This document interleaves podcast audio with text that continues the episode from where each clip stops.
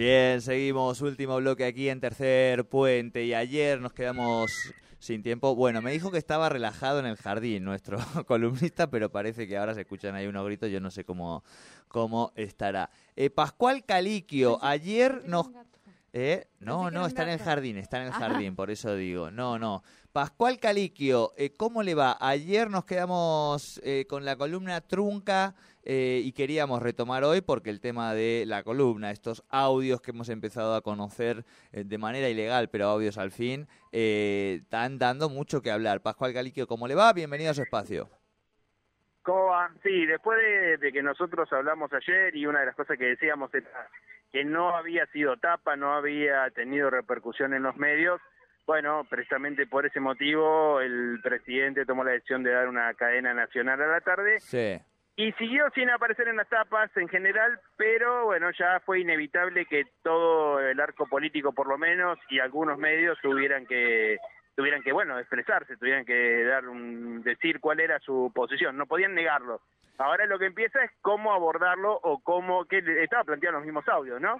eh, una etapa en la que van a plantear una victimización, una, un punto de vista de que el problema central fue el espionaje, con algunas contradicciones, porque eh, en las declaraciones del ministro de Seguridad, y está pasando un camión acá que lo se debe escuchar, eh, en las declaraciones del ministro de Seguridad dice que es fruto de un hackeo y después niega todo. Entonces, eh, no está claro si fue un hackeo, eh, qué es lo que hay que negar. O, Claro, digamos, claro. este, El- el digamos, título- o- o- El título, perdón, Pascual.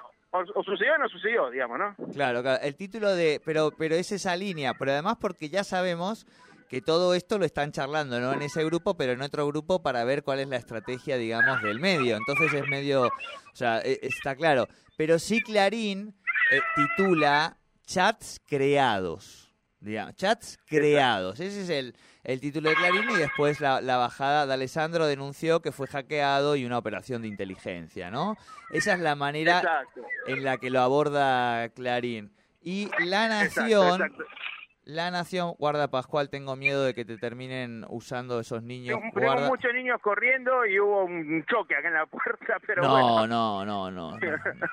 Bueno, pero nosotros no Este- hablamos de los de los accidentes en Buenos Aires, por suerte. ¿eh? Eso se lo No, dejamos. no, no. Eso se lo dejamos a otros. No, la, la Nación, eh, la Nación le chupa. Digo, no, guarda, Pascual, por Dios, Pascual, ten Estamos bien, estamos bien, estamos bien. No te vas a dar problema, salvo que interrumpa la transmisión por el, el- por demasiado ruido.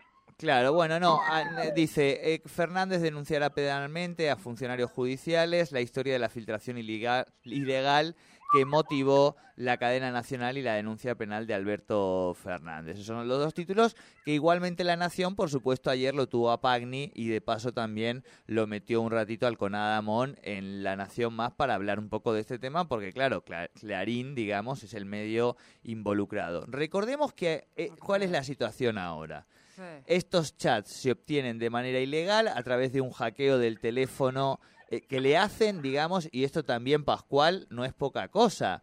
Le hackearon el Telegram, digo, y hackear Telegram ya tenés que tener un nivel No, de... Hackearon, eh, hay una discusión, ahora estoy A ver. investigando un poco cómo se puede hacer, porque existe la posibilidad de hackeo de Telegram, hay un, un método, pero en realidad lo que hackearon fue el teléfono del ministro de Seguridad, que es Bien, quizás más difícil, digamos, ¿no? Es decir, Claro. se apoderaron del teléfono, una, una estrategia que es bastante habitual en, en- desde incluso del exterior, este, y después piden rescate en criptomonedas o en dólares. Eh, y a partir de ese hackeo se pudieron apropiar del el contenido del Telegram, ¿no? Digo, porque no no fue directamente sobre Telegram, no es que hubo un hackeo claro, de Telegram, claro. digamos. Bien, bien, bien, bien expresado. Este, entonces ahí hubo, digamos, de ahí está el material, pero ahí aparece la discusión, porque no es la primera vez que un material que tiene trascendencia pública eh, tiene después, este, digamos, es difundido, Difusión, digo, los claro. Wikileaks, eh, todo lo, en los últimos tiempos han surgido un montón de, pero esto sería menor al lado de todas esas revelaciones Podríamos que se decir- dieron. Un símil Sí. podrían ser los audios de, de Cristina Iparrilli, por ejemplo.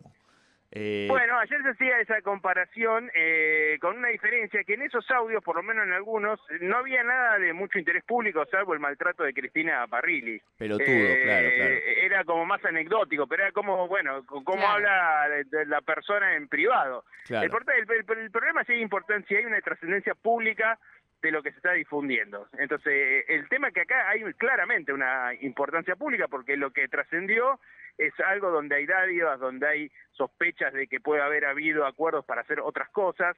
Eh, entonces, y que aparte se pueden probar o pueden eh, de alguna manera investigarse más allá de los audios. probablemente los audios no sean eh, la prueba final, porque pueden ser desestimadas por el contenido. Ahora, no es que lo único que se encontró fue eso, digamos, está la, eh, la, hoja de vuelo del avión, están las declaraciones de la policía, eh, probablemente aparezcan imágenes dentro del mismo aeropuerto de Bariloche, que era la preocupación que tenían algunos. O sea, no es eh, lo único lo de los audios, eso puede ser descartado, evidentemente todos les van a quedar, a todos nos va a quedar lo que se dijo ahí, pero eso puede no ser una prueba judicial. Eh, pero digamos, eso eh, sin duda va, va, a tener algún otro tipo de, repercusión, que puede ser investigado, como te digo, de otras maneras y con otros indicios que sí puedan ser constituidos en una prueba. Eh, Pascual, más allá de que para mí creo que hay pruebas o, o, por lo, lo, que uno va relatando, o sea, da la sensación de que, de que va a haber pruebas, por lo menos que demuestren en parte esta, esta situación. Podríamos enumerar, por ejemplo, decir que la gravedad es como, porque va como increcento, ¿no? Esta, esta cuestión de, de, lo, de lo ocurrido, o sea, acá hay varias cuestiones. Una es, o sea, la junta de todas esas personas en un lugar como Lago Escondido. Luego... Eh, perdón, que no se ha hablado mucho, con un agente de la CIDE también. Eh, por eso, por eso, digo, de todos esos personajes que ya desde el vamos, o sea, digamos a la audiencia, aquellos que no, desconocen por qué la gravedad del tema, o sea, estamos hablando de que hay empresarios, jueces, gente de la agencia de, de lo que fue la agencia de, inteligencia, eh, funcionarios del gobierno de la de la de ciudad de capital federal, digo son todas eh, cuestiones que son incompatibles, o sea, en relación a, ciertos manejos, por ejemplo, pensamos en causas judiciales y demás, jueces con empresarios y demás. Bueno, eso ya, ya es un tema. Luego la filtración de esa información, además a, personas que si le estamos filtrando la información a, funcionarios de esas características, bueno, estamos también en otra gravedad. O sea, hay como una seguidilla que va como increciendo que no sé qué es peor que, que, que, otra cosa. Digo. Sobre eso hay, hay una discusión ¿no? Vos decías recién las filtraciones, eh, la discusión quién filtró, digamos, ¿no? Una posibilidad es que sean hackers rusos, por decir algo, eh, random, que no tengan, digamos, ninguna intencionalidad política y justo agarraron esto. Eh, nadie lo cree mucho eso, todos sospechan que no.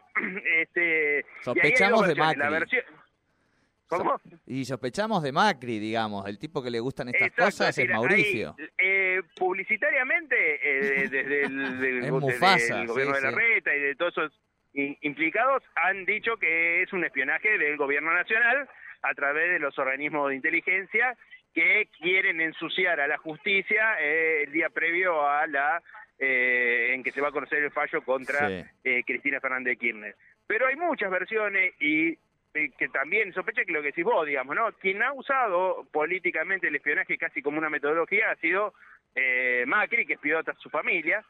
Eh, y entonces, bueno, hay mucha sospecha que esto sea parte de una interna en la que después quedan todos enchastrados, porque tampoco es tan fácil después eh, dirigir esas cosas, digamos, ¿no? Eh, pero bueno, hay una fuerte sospecha de que esto es un, un vuelto interno, eh, que en una interna que está muy agresiva, muy dura, eh, donde se van soltando las manos eh, por ejemplo, en el caso de Milman, que es el asesor de Patricia Bullrich, que es asesor de Patricia Bullrich, que también está involucrado en alguna serie de, investigaciones judiciales, eh, y que bueno, ahí se tiran con munición gruesa. Entonces, bueno, ahí hay otra discusión. Y después me parece que una tercera discusión es lo que tiene que ver con los medios de comunicación, todo lo que ha pasado con los periodistas, ¿no? Es decir, bueno, ¿qué, que es un poco el, objetivo de nuestra columna? Es decir, ¿qué, ¿qué pasa con la libertad de expresión? Frente a toda esta manipulación, esta, digamos, ¿qué periodista se va a animar a investigar? ¿Qué periodista se va a animar a, dar datos frente a, eh, bueno, este nivel de, amenazas que hubo en, esos chats internos, ¿no? Tal cual, pero además porque también nos pone en otro, en otro ribete, digamos. A ver si ahora se creen los jueces de, de la provincia que nosotros, por ejemplo, les vamos a empezar a pagar viajes. Digo, estamos todos locos, ¿viste? No, no nos da el presupuesto a nosotros. Pero además... Claro, claro, claro, viste, ahora se naturaliza. Los jueces que se quedan esperando a que ahora paguemos viajes los periodistas. No, muchachos, nosotros no, no, no nos da el presupuesto. Esto, esto es así, digo, ¿no? Creo que, que, que en ese sentido. Pero, pero sí eh, lo que digo lo que sorprende no sorprende nada digo en un punto porque hay cosas que uno ya sabía pero digo, hay, por un lado, una expertise bastante pobre cuando ven tratando de lucubrar a, algunos jueces de cómo armar la investigación, las facturas. Se creen que están haciendo, viste, que están haciendo el, el, el, re y decir, pero muchachos, esto es el ABC, esto se nos ocurriría a cualquiera. Ustedes son jueces de federales, investigan, tienen equipos, se supone que tienen que saber un poquito más de esto, ¿no? Pero digo, sí, por el otro lado, como cómo se manejan con ese nivel de impunidad. Digo, esta sensación, digo, yo todavía no ha salido el director de la PSA, de la Policía eh, Aeroportuaria, a hablar, entiendo. Pero ese señor tendría ya mismo, yo estaría en el juzgado si soy en ese señor y estoy escuchando a un ministro de seguridad diciendo que me va a meter en la alcaldía, que vamos, va a haber, o sea, está hablando de torturas, de pegarle, digo, es fuerte, ¿no?